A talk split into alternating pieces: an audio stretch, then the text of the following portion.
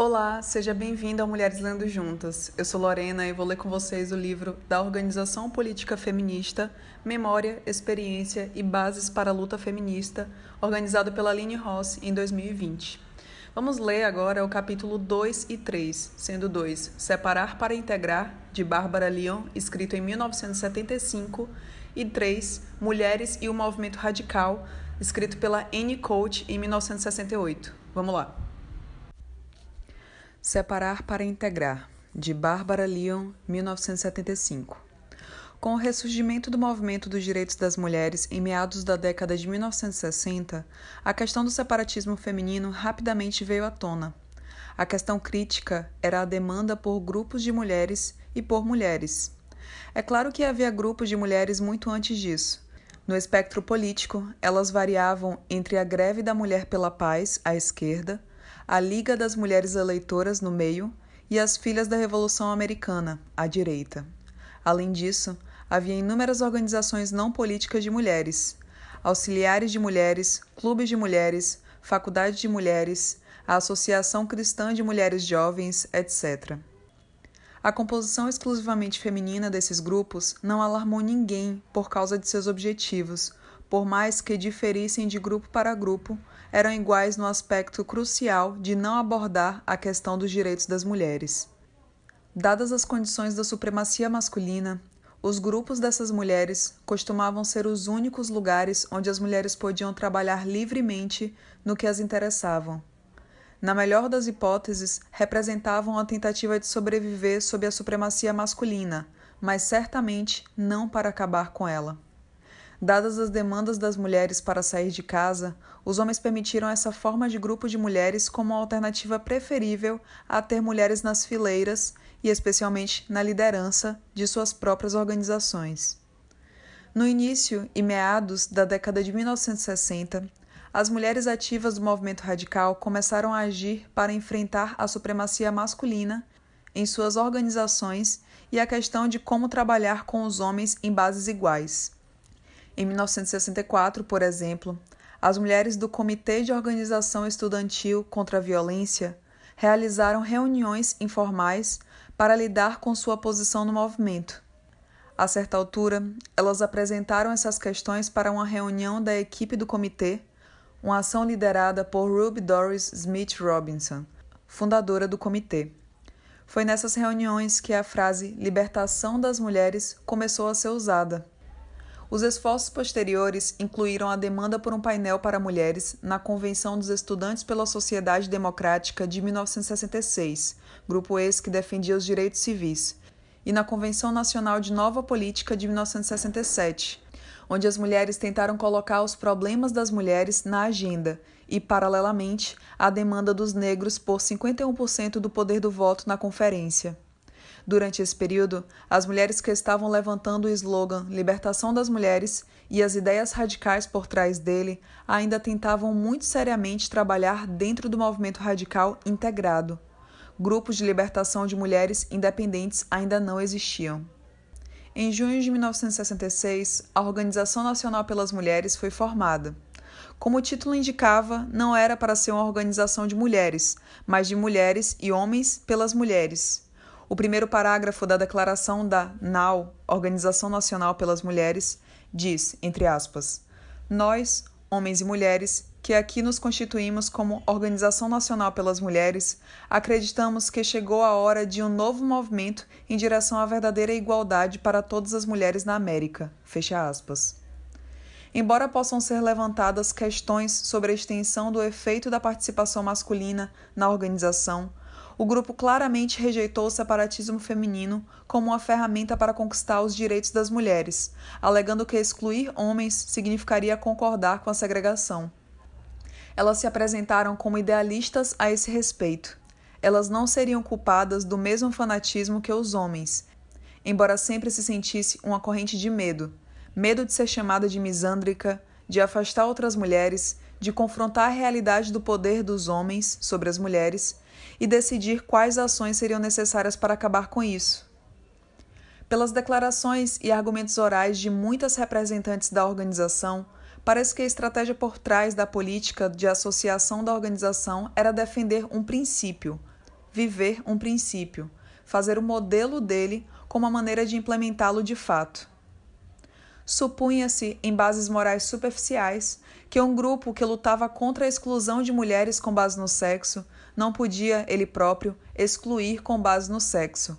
Mas uma análise da história e dos eventos reais mostra que os esforços feministas integrados da organização permaneceram praticamente invisíveis até que as radicais começaram a organização separatista.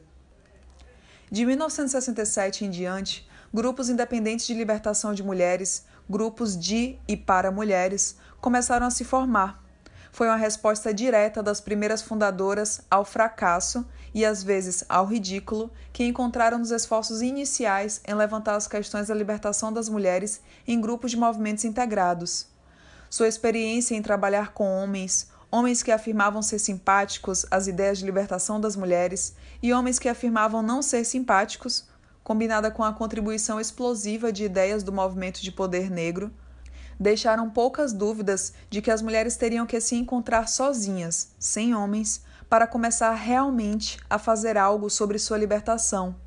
Embora suas razões variassem, quando as mulheres radicais estavam prontas para tentar iniciar um movimento de libertação independente, elas já haviam chegado à conclusão de que alguma forma de organização separatista era necessária. Contudo, nas suas ações iniciais, essas mulheres radicais claramente diferenciaram sua ideia de separatismo do antigo conceito e prática de grupos sexualmente segregados. O separatismo que elas defendiam era apenas um meio para acabar com o antigo problema de segregação sexual e a desigualdade que ele gerava. Uma distinção que foi enfatizada na primeira manifestação dos primeiros grupos de libertação das mulheres independentes. Em uma ação conjunta do Radical Women, Mulheres Radicais de Nova York e Chicago, em janeiro de 1968, o núcleo do grupo convocou as mulheres da Brigada Janet Rankin, um grupo de pais composto por mulheres, a parar de se organizar com base em seus papéis femininos tradicionais, neste caso, como esposas e mães pela paz, e começar a se organizar para a libertação das mulheres. Elas estavam, no fundo, convocando os grupos só de mulheres para acabar com ou a necessidade por grupos só de mulheres. No cerne do feminismo, afinal, estava a demanda pela integração de homens e mulheres na sociedade e o fim da divisão artificial do trabalho e do poder com base no sexo. No entanto, houve diferenças nas razões pelas quais as mulheres radicais consideraram o separatismo como estrategicamente necessário e estas foram significativas. Mulheres como Shulamit Firestone, fundadora do grupo Mulheres Radicais de Nova York, via o separatismo como uma maneira de construir uma base de poder para as mulheres. Entre aspas, não devemos vir como suplicantes passivas, implorando favores, pois o poder somente coopera com o poder. Até que nos unamos em uma força a ser reconhecida, seremos tratadas de forma paternalista e ridicularizadas até a total ineficácia política. Fecha aspas. Pen Allen, que também foi fundadora das Mulheres Radicais de Nova York, representou outra visão predominante. Ela via a razão do separatismo feminino em termos de psicologia, não de poder. Entre aspas, as próprias mulheres não querem ocupar posições de liderança. Elas não se sentem tão qualificadas quanto os homens, nem tão competentes ou políticas. Descobrimos que existem sentimentos de inferioridade muito fortes entre as mulheres e que era muito produtivo e positivo que as mulheres se encontrassem e descobrissem que não era um problema individual. O chauvinismo é um problema do homem. Tínhamos muito que trabalhar para começar a desenvolver um senso de identidade verdadeira. Fecha aspas. Ellen continua, abre aspas. Eu pareço estar de um lado do que pode ser uma diferença muito básica, tem a ver com o objetivo de alguém de atacar ou não homens e forçá-los a nos permitir fazer parte de sua sociedade ou começar a definir quem e o que nós somos em nossos próprios termos. Fecha aspas. A análise psicológica e terapêutica versus a análise política refletiu sentimentos muito diferentes sobre cada uma das mulheres as mulheres que adotaram a visão política do separatismo não se sentiam desqualificadas relativamente aos homens e tinham se deparado com problemas com os homens radicais e não radicais exatamente porque eram qualificadas. Elas achavam que a oposição e o antagonismo, colocados no caminho das mulheres que reconheciam sua igualdade e agiam sobre ela, eram um problema essencial para as mulheres como um todo, quer elas se sentissem inferiores ou não. Os sentimentos de inferioridade, descritos por outras mulheres, quando analisados corretamente, seriam revelados como um medo genuíno, confusão, etc. Em outras palavras, um resultado lógico de ter que lidar com pessoas com mais poder. A necessidade de encontrar-se separadamente era devido a um conflito político de interesse com os homens naquele ponto da história social e política. Não se podia organizar contra o poder masculino com homens na sala.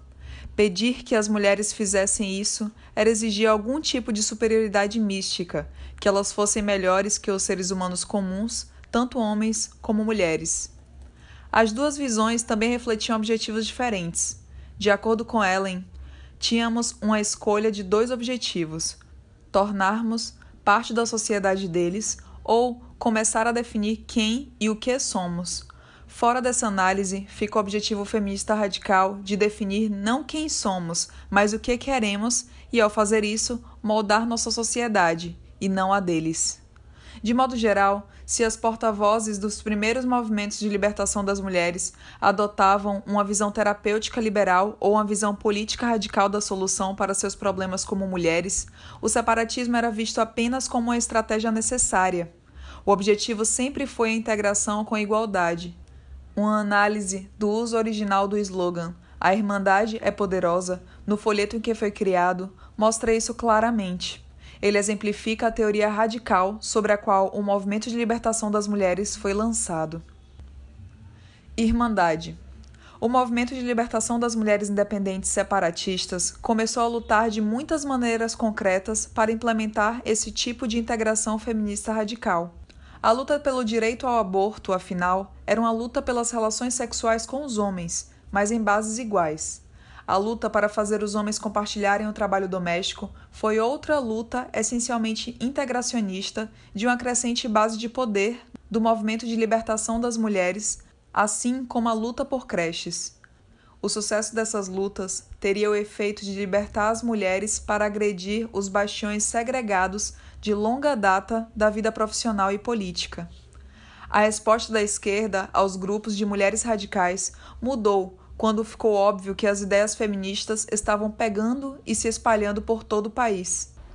Embora as primeiras respostas tenham variado desde a ridicularização das mulheres até a minimização e individualização dos problemas das mulheres, agora algumas partes da esquerda começavam a expressar uma aparente aceitação da premissa básica de que as mulheres eram um grupo oprimido e que a questão era um problema importante para ser atacado imediatamente. De fato, eles continuaram a resistir à libertação das mulheres, opondo-se aos meios de obtê-la, o movimento de libertação das mulheres independentes. Eles acusaram grupos feministas exclusivos, os mesmos grupos que forçaram esse reconhecimento mínimo da supremacia masculina nos grupos de esquerda, de perpetuar a visão indesejável entre homens e mulheres. Assim como a Organização Nacional das Mulheres, a esquerda insistia que homens e mulheres deveriam trabalhar juntos para mudar o sistema que os oprimia.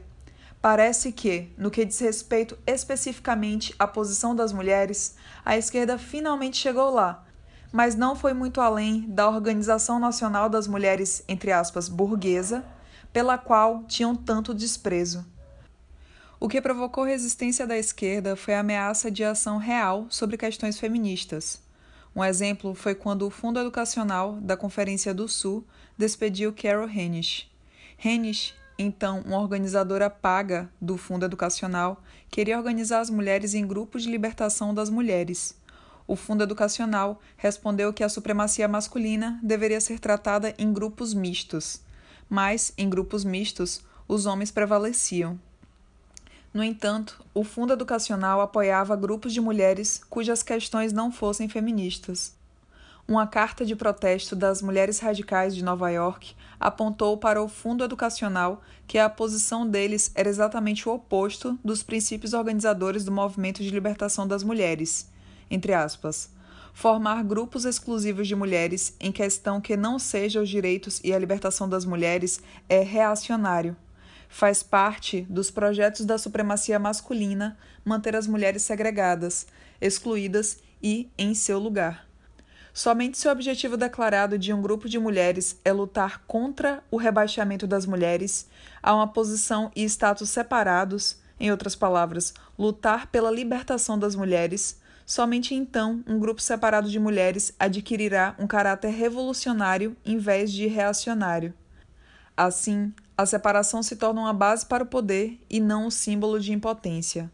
Somos oprimidas de outras maneiras além do fato de sermos mulheres temos que lutar por outros problemas também. Quando organizarmos questões da classe trabalhadora, no entanto, estaremos nos organizando como trabalhadoras, não como mulheres. A menos que, é claro, tenhamos de formar grupos de mulheres nos sindicatos para conquistar nossos direitos nesses sindicatos. Mas isso seria uma questão de direitos das mulheres e, portanto, exigiria um grupo de mulheres separado e base de poder. Se não conseguirmos conquistar nossos direitos nas organizações gerais, formaremos novas organizações gerais abertas aos homens que aceitam nossas demandas. Organizações como Mulheres pela Paz, Mulheres pelas Escolas e mesmo um grupo de ação de mulheres que não consegue lidar de maneira aberta e direta com a opressão particular das mulheres são basicamente formações de auxiliares femininas. A palavra radical, quando aplicada a essas organizações, é uma contradição em termos. Elas servem para dar às mulheres algo para fazer sem balançar o barco supremacista masculino. Exigimos que o Fundo Educacional da Conferência do Sul pare de organizar essas auxiliares, chamando isso de libertação das mulheres. Fecha aspas, por Cat Amatnik. Os eventos do início da década de 70 efetivamente resolveram a discussão sobre se deveria haver grupos de libertação de mulheres do sexo feminino. Esses grupos estavam de fato surgindo em todos os Estados Unidos e em muitas outras partes do mundo. Mas, embora as suposições políticas das primeiras mulheres radicais se mostrassem corretas, grande parte de sua análise da função de um movimento separado de mulheres se perdeu. Em um retrocesso irônico aos velhos tempos dos clubes femininos, muitos grupos de mulheres começaram a ser vistos como fins em si mesmos lugares para socializar, fazer amizades e autodesenvolvimento. Antigas oponentes começaram a lutar de uma nova maneira, aceitando as ideias que haviam se mostrado tão populares e depois revisando-as. Muitas mulheres na política liberal, por exemplo, fizeram uso do slogan A Irmandade é Poderosa para tentar organizar mulheres em torno de questões não feministas, formando grupos de mulheres contra a guerra, a pobreza, o imperialismo ou a exploração do consumidor. O argumento delas, que ainda hoje é verdade, era que as mulheres são afetadas e devem lutar contra todos os tipos de repressão e exploração. No entanto, o uso do grupo de mulheres para fazer isso, em vez de lutar por grupos mistos em torno dessas questões com participação plena e igual para as mulheres, foi oportunisticamente baseado no apelo generalizado da libertação das mulheres. Como o revisionismo da teoria feminista se tornou cada vez mais um problema no movimento de libertação das mulheres, a questão separatista ficou ainda mais distorcida. Nos últimos anos, foi elaborada uma ideologia que torna a separação sexual não uma tática, uma estratégia, nem mesmo um compromisso com uma situação ruim, mas um objetivo fim. Assim, a reescrita da teoria feminista e especificamente da questão separatista alcançou um círculo completo de volta ao ponto em que as mulheres devem mais uma vez ser eternamente definidas por seu sexo. Um dos exemplos mais marcantes desse separatismo reacionário é o elogio dado ao livro O Primeiro Sexo, de Elizabeth Gold Davis. Este livro tenta provar a existência e superioridade de uma civilização matriarcal antiga, regra baseada significativamente na boa e velha maternidade, e pede um retorno ao matriarcado. Aspas, Na nova ciência do século XXI, não a força física, mas a força espiritual liderará o caminho. Os dons mentais e espirituais serão mais procurados do que os dons de natureza física, e nessa esfera a mulher voltará a predominar.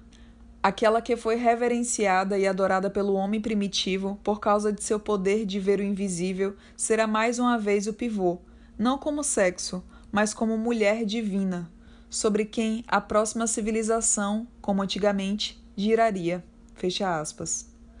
poder-se-ia perguntar sobre o que aconteceria no mundo de Davis às mulheres que estão cansadas de pressão de serem divinas, de serem mulheres em sua esfera especial e que querem simplesmente ser aceitas como humanas. O trabalho de Jill Johnston é outro exemplo. Ela endossa a visão de Davis de um futuro matriarcal em seu livro Nação Lésbica: A Solução Feminista, um livro que revisa a definição de feminista como lésbica, exatamente no título. Ela vai além, abre aspas. A palavra lésbica é expandida tanto por definição política que não deve mais se referir exclusivamente a uma mulher simplesmente em relação sexual com outra mulher. A palavra agora é um termo genérico que significa ativismo e resistência, e o objetivo previsto do estado de comprometimento de uma mulher. A essência da nova definição política é o agrupamento de pares. Mulheres e homens não são iguais, e muitas pessoas duvidam seriamente de que possamos ser. Fecha aspas. Johnston e outras, cujo objetivo é a segregação, grupos de pares, atacaram mulheres que não compartilham esse objetivo e que estão lutando ativamente contra exclusões baseadas no sexo. Elas reclamam que as feministas se veem como mulheres apenas em relação aos homens. Todas as questões feministas, aborto, puericultura, prostituição, representação política, remuneração igual, estão relacionadas ao homem, em outras palavras, em relação à sexualidade reprodutiva. Fecha aspas. Embora seja difícil ver o que a representação política e a remuneração igual têm a ver com a sexualidade reprodutiva, o ponto geral sobre os homens e o ponto específico sobre questões relacionadas à sexualidade reprodutiva são verdadeiros. Mas isso não é uma contradição no feminismo. Antes, é o seu coração. As feministas veem as mulheres como uma classe oprimida, uma classe que só pode existir em relação a outra classe opressora, os homens, e com o objetivo, a exploração do trabalho, que no caso das mulheres também significa trabalho reprodutivo. O único objetivo radical é a eliminação de todas as classes. Relacionada a este revisionismo da teoria feminista radical do separatismo, está a tentativa de transformar a estratégia feminista de ação política em ação pessoal. Foi o feminismo radical que apontou a necessidade das mulheres passarem de soluções pessoais para soluções políticas para os nossos problemas. Separar dos homens na vida individual de alguém não fazia parte dessa estratégia política. Isso caía no campo da ação individual e não na ação coletiva. As táticas específicas para a luta de libertação que as mulheres usavam enquanto indivíduos em suas vidas pessoais e circunstâncias particulares poderiam ser melhor determinadas pelas próprias mulheres.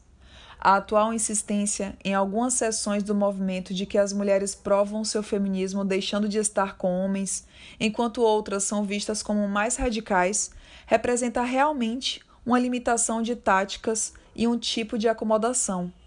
Para aquelas que aceitam a ideia de que a supremacia masculina é incurável e, portanto, permanente, só pode haver duas alternativas: viver com ela ou se afastar dela. Elas então pressionam as mulheres a aceitarem essa análise e se resignam a uma opção ou outra. Felizmente, a aceitação de classes sexuais permanentes não enganou as massas de mulheres que tiveram acesso ao feminismo real por um período muito curto a desistir tão facilmente.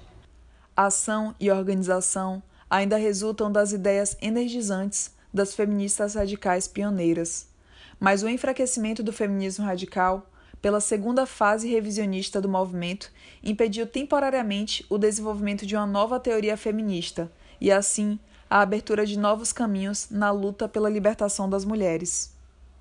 Isso pode ser parcialmente visto como resultado do carreirismo no movimento. As feministas, durante muito tempo, entenderam a importância de conseguir mais empregos para as mulheres mas não diferenciamos suficientemente entre a natureza progressista da abertura de campos no mercado de trabalho e o perigo de criar empregos de movimento financiados pelo establishment, por exemplo, professores de estudos femininos, escritoras de libertação feminina, etc., que dariam às mulheres uma aposta em perpetuar o movimento para sempre, transformando-o, na verdade, de um movimento para apenas outra área da sociedade estabelecida. Aqui há uma lição a ser aprendida da história. As radicais do século XIX do movimento pelos direitos das mulheres acionaram um século inteiro de fomentação e ação, mas as sufragistas conservadoras que vieram mais tarde, a segunda fase desse movimento, não forneceriam ou não puderam fornecer a liderança necessária para concentrar toda essa ação e mantê-la em andamento. Na verdade, foram fundamentais para interromper a ação. Curiosamente, uma das áreas em que elas erraram foi em aceitar a ideia de esfera da mulher, em outras palavras, separatismo reacionário. Elas diziam, por exemplo, que as mulheres deveriam votar não apenas porque eram pessoas e tinham o mesmo direito de votar como homens, mas porque tinham qualidades femininas especiais que as tornariam ótimas donas de casa do mundo e guardiãs da pureza política. Não se pode sustentar um movimento nesse tipo de mito, em qualquer nova versão das antigas mentiras sobre as mulheres. O pedestal ainda é irreal e, de qualquer forma, dificilmente substitui a libertação. Quais as implicações de toda essa teoria e experiência para a atual estratégia de feministas radicais? O objetivo estabelecido na década de 1960 era construir uma base de poder de mulheres para atacar os poderes bastiões segregados da supremacia masculina. As mulheres estavam lutando por uma nova sociedade que garantisse a plena integração com base na igualdade.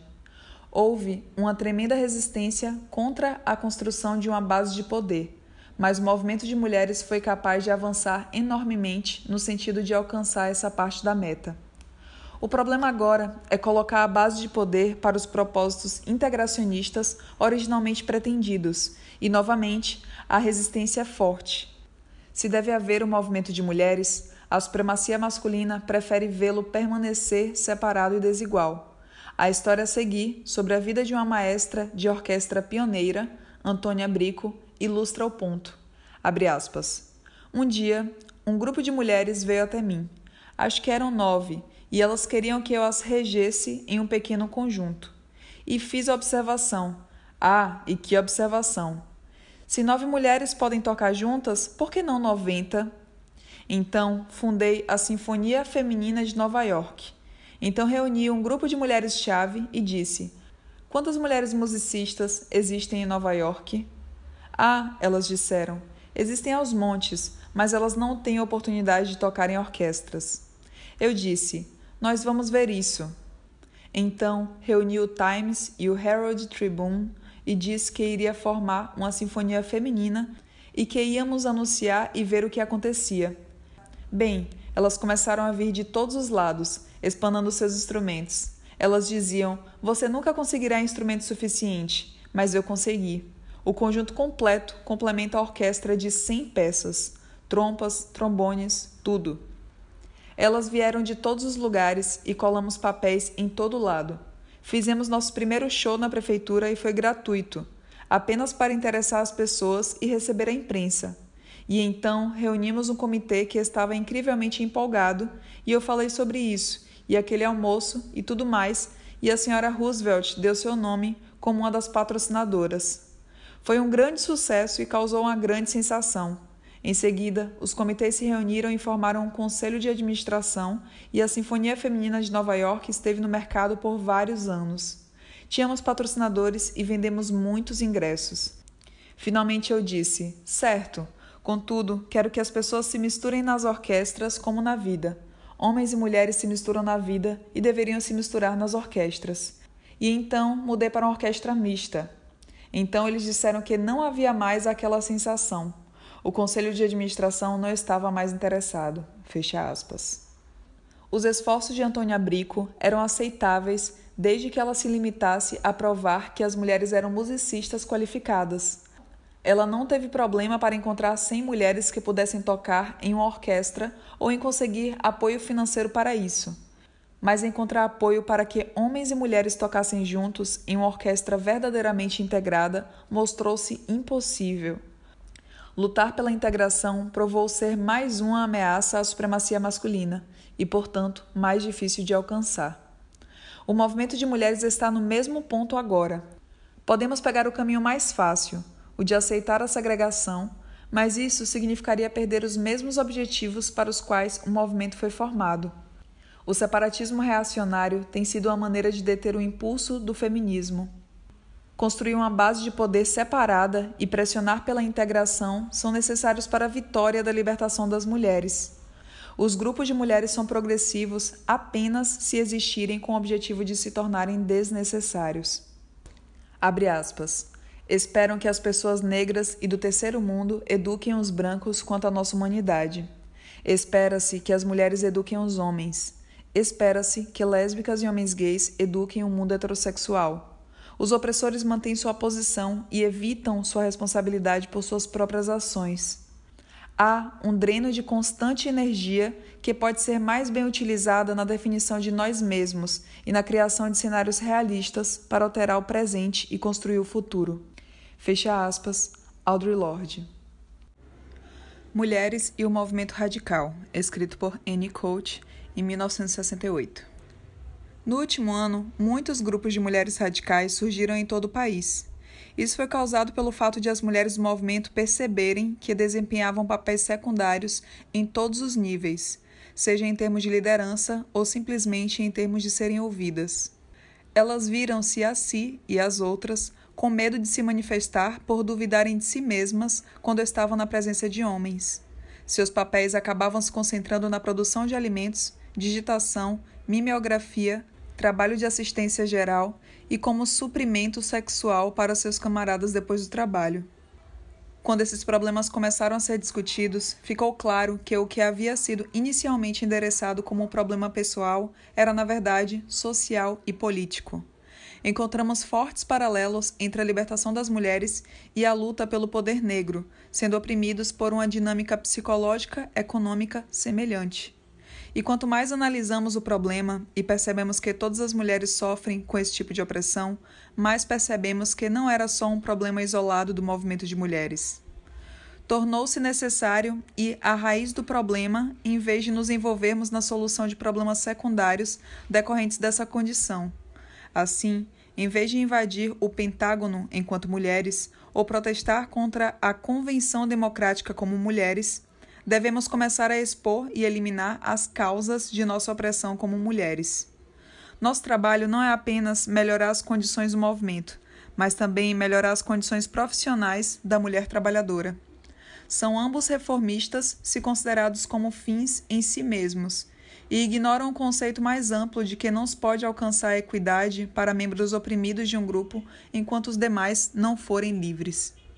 Ao escolher lutar pela libertação das mulheres, também não é suficiente explicá-la apenas em termos gerais de sistema, pois o sistema oprime muitos grupos de várias maneiras. As mulheres precisam aprender que os métodos específicos usados para as manter oprimidas são convencê-las de que elas são sempre secundárias ao homem e que as suas vidas são definidas nos termos deles. Não podemos falar em nos libertar até que nos libertemos desse mito e nos aceitemos como primárias. Em nosso papel de mulheres radicais, somos confrontadas com o problema de garantir uma revolução feminina dentro da revolução geral. E devemos começar a distinguir a liberdade real da liberdade aparente. Homens radicais podem reivindicar certas liberdades para as mulheres quando elas se coadunam aos seus próprios interesses mas essas não são verdadeiras liberdades, a menos que surjam do conceito de equidade entre homens e mulheres e enfrentem a questão da supremacia masculina. Por exemplo, os homens podem querer que as mulheres lutem na revolução porque precisam de todas as pessoas capazes que conseguirem e eles podem precisar que as mulheres se juntem à força de trabalho sob um sistema econômico socialista, porque não podem permitir, como o capitalismo, ter uma força de trabalho desempregada, excedente, que não contribua para o trabalho, sendo apoiada pelo Estado. E os homens podem, portanto, defender as creches públicas, para que as mães não sejam impedidas de trabalhar. Mas o conceito fundamental de mulher mudou? Essas mudanças significam que os homens renunciaram à antiga relação de supremacia, na qual as mulheres devem ser definidas em termos do seu homem? O domínio básico mudou? É importante analisar a história das revoluções em termos de grupos de interesses especiais. A Revolução Americana foi uma revolução burguesa branca masculina. A questão era conseguir lucrar livremente sem interferência da Inglaterra. A Declaração de Independência foi escrita especificamente para justificar a independência da Inglaterra. era um documento que não garantia direitos aos negros ou às mulheres. Crispus Attucks, um dos primeiros homens negros a perder a vida pela Revolução, estava lutando em uma revolução vicária, a Revolução Branca. Betsy Ross, costurando a bandeira, participou indiretamente de uma revolução masculina. Os direitos conquistados não eram para ela. É sempre verdade, para um grupo oprimido, que o mero fato de sua existência significa que, em certa medida, eles aceitaram seu status inferior colonial secundário. Ensinados ao auto-ódio, eles se identificam com o opressor, resultando assim em fenômenos como negros branqueando a pele e alisando os cabelos, e mulheres respondendo horrorizadas à ideia de uma mulher presidente. A revolução econômica, ou seja, a mudança do capitalismo para o socialismo, também pode ser vista em termos de interesse masculino. Sob o capitalismo, a maioria dos homens era explorada e controlada por alguns homens que possuíam a riqueza e o poder sobre suas vidas. Ao mudar a estrutura econômica para o socialismo, essa exploração econômica específica foi erradicada as mulheres na União Soviética lutaram e apoiaram a revolução, mas seja por genuína esperança de que a não dominação e a não exploração fossem aplicadas liberalmente a elas, ou pior, devido à falta de uma consciência mínima de que elas próprias eram importantes, a Revolução Soviética continuou sendo a revolução do poder masculino, embora muitos novos benefícios tenham vindo para as mulheres. A União Soviética ainda é governada principalmente por homens. A integração das mulheres na força de trabalho significa simplesmente que ela transferia seu relacionamento auxiliar de serviço com os homens para a área laboral. As mulheres soviéticas são professoras, médicas, assistentes, lidam com alimentos. E quando voltam do trabalho, espera-se que continuem com o papel de submissão aos homens e façam as tarefas domésticas, cozinhando e assumindo a responsabilidade primária pela educação dos filhos. É importante que as mulheres radicais aprendam com esses eventos. A relação dominador-submissa entre homens e mulheres não foi contestada, não foi confrontada. Em vez disso, fomos solicitadas por eles a equiparar nossa libertação à deles, a culpar nossas condições inferiores na estrutura econômica, em vez de confrontar o óbvio interesse masculino em manter as mulheres em seu lugar. Nunca insistimos em um programa tão explícito de libertação de mulheres como os homens exigiram para se libertar da exploração econômica. Nunca confrontamos homens e exigimos que, a menos que desistam de seu domínio sobre nós, não lutaríamos por sua revolução, trabalharíamos em sua revolução nunca lutamos contra a causa principal, esperando que a mudança das características secundárias nos trouxesse liberdade. E terminamos com a revolução que simplesmente transferiu a supremacia masculina, o paternalismo e o poder masculino para a nova economia. Uma revolução reformista que apenas melhorou nossos privilégios, mas não mudou a estrutura básica que causava nossa opressão. Um revolucionário negro hoje não ficaria satisfeito sabendo apenas que a estrutura econômica passou do controle privado para o controle coletivo. Ele ia querer saber sobre o racismo. E você teria que mostrar a ele como o poder branco e a supremacia seriam eliminados nessa revolução antes dele se juntar a você. Até que façamos demandas semelhantes, a revolução nos passará ao lado. E com isso eu finalizo essa leitura. Se vocês quiserem apoiar o canal, existe o apoia.se barra Mulheres Lendo Juntas ou o pix mulhereslendojuntas.gmail.com. No Linktree barra Mulheres Lendo Juntas, vocês também têm acesso às redes sociais, aos agregadores de podcast, ao mapeamento de escritoras, ao acervo virtual de ficção e teoria feminista, assim como indicações de filmes, documentários e curtas feitos por mulheres, sobre a realidade das mulheres, disponibilizados gratuitamente no LibreFlix e no YouTube. É isso, até a próxima. Tchau, tchau.